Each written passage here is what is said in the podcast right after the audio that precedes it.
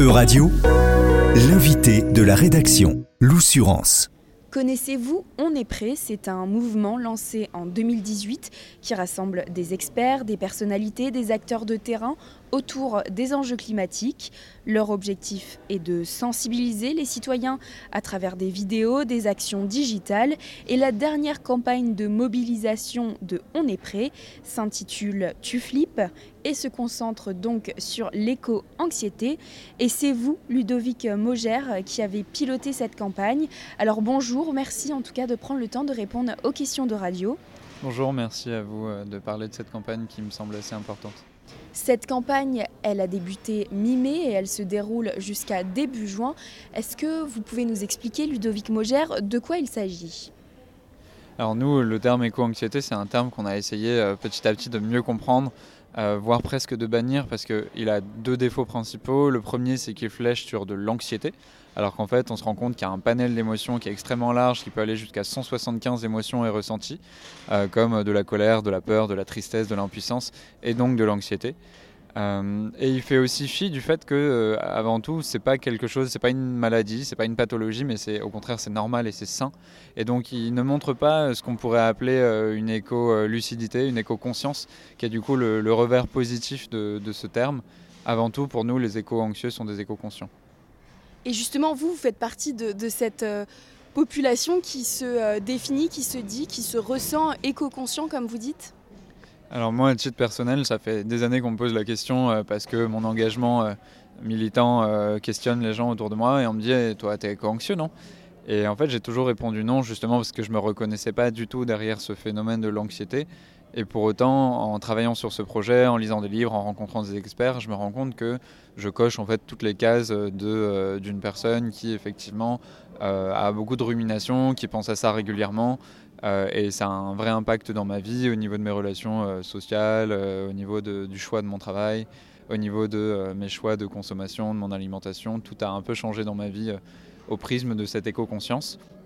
Donc oui, c'est quelque chose qui nous touche personnellement et euh, je pense qu'un des messages qu'on a envie de passer, c'est que euh, bah, pour prendre soin de soi quand on est éco-anxieux ou éco-conscient, euh, c'est d'agir, agir pour l'environnement, agir pour le vivant. Ça fait du bien pour soi et ça fait du bien pour la planète. C'est ce que vous faites donc concrètement à On est prêt et avec cette nouvelle campagne Tu flippes.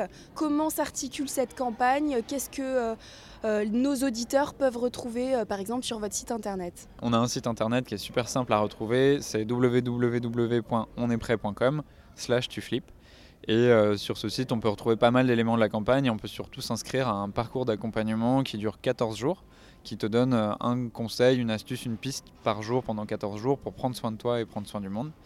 Et on retrouve pas mal de choses. Alors, je vais pas tout vous dévoiler, mais euh, notamment la possibilité d'exprimer ses émotions. Aujourd'hui, c'est quelque chose. On a beaucoup travaillé avec euh, des experts de ce sujet-là, et il y a une chose qui fait déjà du bien dès le début du programme, c'est euh, exprimer ses émotions, exprimer ce qu'on ressent sur une plateforme de témoignage qu'on peut retrouver sur le site d'On est prêt. On peut se reconnecter à soi, se reconnecter aux autres, se reconnecter à la nature.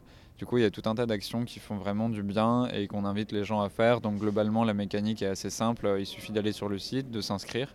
Et à partir de là, on reçoit une petite newsletter avec un email par jour pendant 14 jours c'était important euh, pour, euh, on est prêt d'accompagner notamment ces personnes qui se sentent euh, éco-anxieux, qui se sentent éco-conscients, en tout cas qui ressentent ces émotions par rapport à tout ce qui se passe au niveau du climat. Oui, je pense qu'il y a un phénomène que je pourrais expliquer un peu mieux parce qu'on a passé pas mal de temps à, essayer de le comprendre. C'est en fait derrière l'éco-anxiété, le mot qu'on utilise qui est un peu un mot valise, on, a déterminé avec une étude sur laquelle on a travaillé avec l'Obseca euh, qu'en en fait il y a un peu, si je vulgarise, trois gros niveaux euh, d'intensité différents.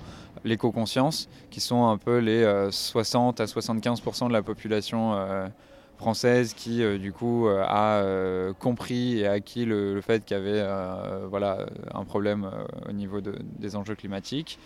les personnes éco-inquiètes sont à peu près de l'ordre de 20%. Donc c'est 20% euh, parmi les, gens qui sont éco-conscients. Et euh, quand tu es éco-inquiet, éco-inquiète, qu'est-ce que ça veut dire globalement? C'est que tu commences à y penser de plus en plus souvent. Il euh, y a beaucoup de discussions qui vont te ramener à ça. tu penses peut-être dès que tu tires la chasse d'eau parce que tu te rends compte que tu gâches de l'eau potable ou dès que tu manges en fonction de ce que tu manges. Et, donc c'est quelque chose auquel tu commences à penser régulièrement. Et puis il y a vraiment le phénomène que du coup nous on va appeler l'éco-anxiété, qui est un peu le phénomène où bien que l'éco-anxiété soit pas une maladie, c'est un stade où ça prend tellement de place dans ta vie que ça peut te dépasser. Et euh, à partir de ce moment-là, évidemment, euh, nous-mêmes, on est prêts. On n'est même pas forcément capable de t'aider parce qu'il y a une détresse euh, qui, peut s'installer. Et à ce moment-là, on te recommande de te faire accompagner avec notamment des professionnels de santé qui, qui sont formés sur le sujet de l'éco-anxiété. Et une fois qu'on a compris ces trois profils, bah, c'est vachement important de se dire que c'est juste normal de flipper. Euh, face à l'urgence écologique. C'est normal de flipper face à l'inaction des dirigeants. Et ce qu'on a essayé de faire, c'est de déterminer, de se rendre compte avec euh, des experts euh, en, faisant les études sur ce sujet, qu'est-ce qui fait du bien à, des personnes qui se sentent éco-conscientes, éco-inquiètes, éco-anxieuses.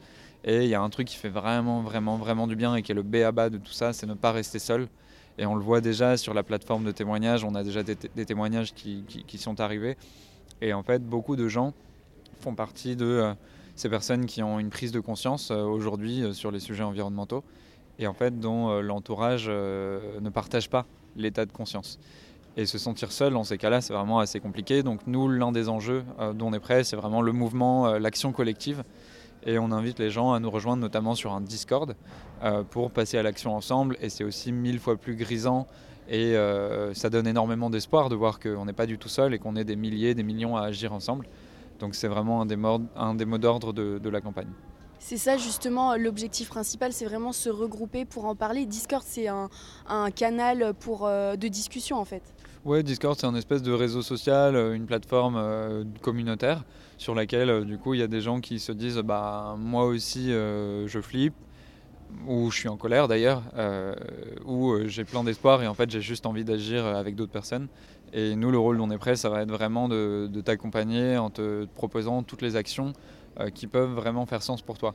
Et l'éco-anxiété, euh, l'éco-conscience, ce n'est pas que français, hein, c'est un sentiment que beaucoup de monde ressent euh, à travers le monde et notamment à travers l'Europe. Est-ce que On est prêt, vous regardez justement ce qui est fait, les campagnes de sensibilisation à ce sujet ou les actions qui sont faites à l'échelle de l'Union européenne ou à l'échelle de l'Europe continentale? Alors du coup, juste pour remettre ça sur, euh, sur la table, mais c'est vrai qu'au moment où on a commencé à aborder cette campagne, euh, il y avait un élément qui a fait euh, énormément parler de lui, c'est l'étude de Dylan Set, qui est une étude dans 10 pays du monde entier, dont la France, et qui révélait effectivement des taux d'inquiétude très très très élevés, notamment chez les jeunes à la base, et puis depuis dans nos études, on s'est rendu compte que ça touchait pas du tout que les jeunes.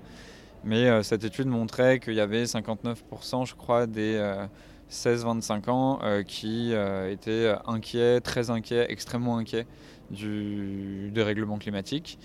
Et euh, ça a été une vraie prise de conscience que effectivement ça touchait tous les pays du monde puisqu'il y avait des pays du nord, des pays du sud. Donc on se rend compte que c'est pas du tout quelque chose qui nous touche que nous. Et ça c'était assez important de l'avoir en tête.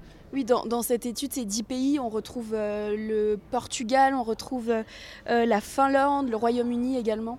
Également, tout à fait. Euh, et, du coup, nous, de notre côté, si on est prêt, c'est vrai qu'on adresse un public francophone. Donc on va toucher un peu tous les pays euh, plus ou moins proches de nous euh, qui vont pouvoir suivre notre campagne, puisque l'ensemble des contenus est en français. Et, on s'est posé la question de le faire dans d'autres pays, parce qu'on se rend compte que ce qui impacte, en fait, ce qu'on appelle l'éco-anxiété ou l'éco-conscience, en fait, c'est des phénomènes cycliques qui, du coup, évoluent dans le temps et qui peuvent monter, redescendre un peu comme sur un thermomètre. Et euh, on se rend compte que les phénomènes euh, médiatiques, la façon dont les médias s'emparent des sujets, euh, les phénomènes politiques, la façon dont les politiques répondent à cette urgence écologique, et les phénomènes climatiques, bah, les incendies, les canicules, l'érosion de la biodiversité, tout ça va faire influer à la hausse ou à la baisse les niveaux d'éco-anxiété.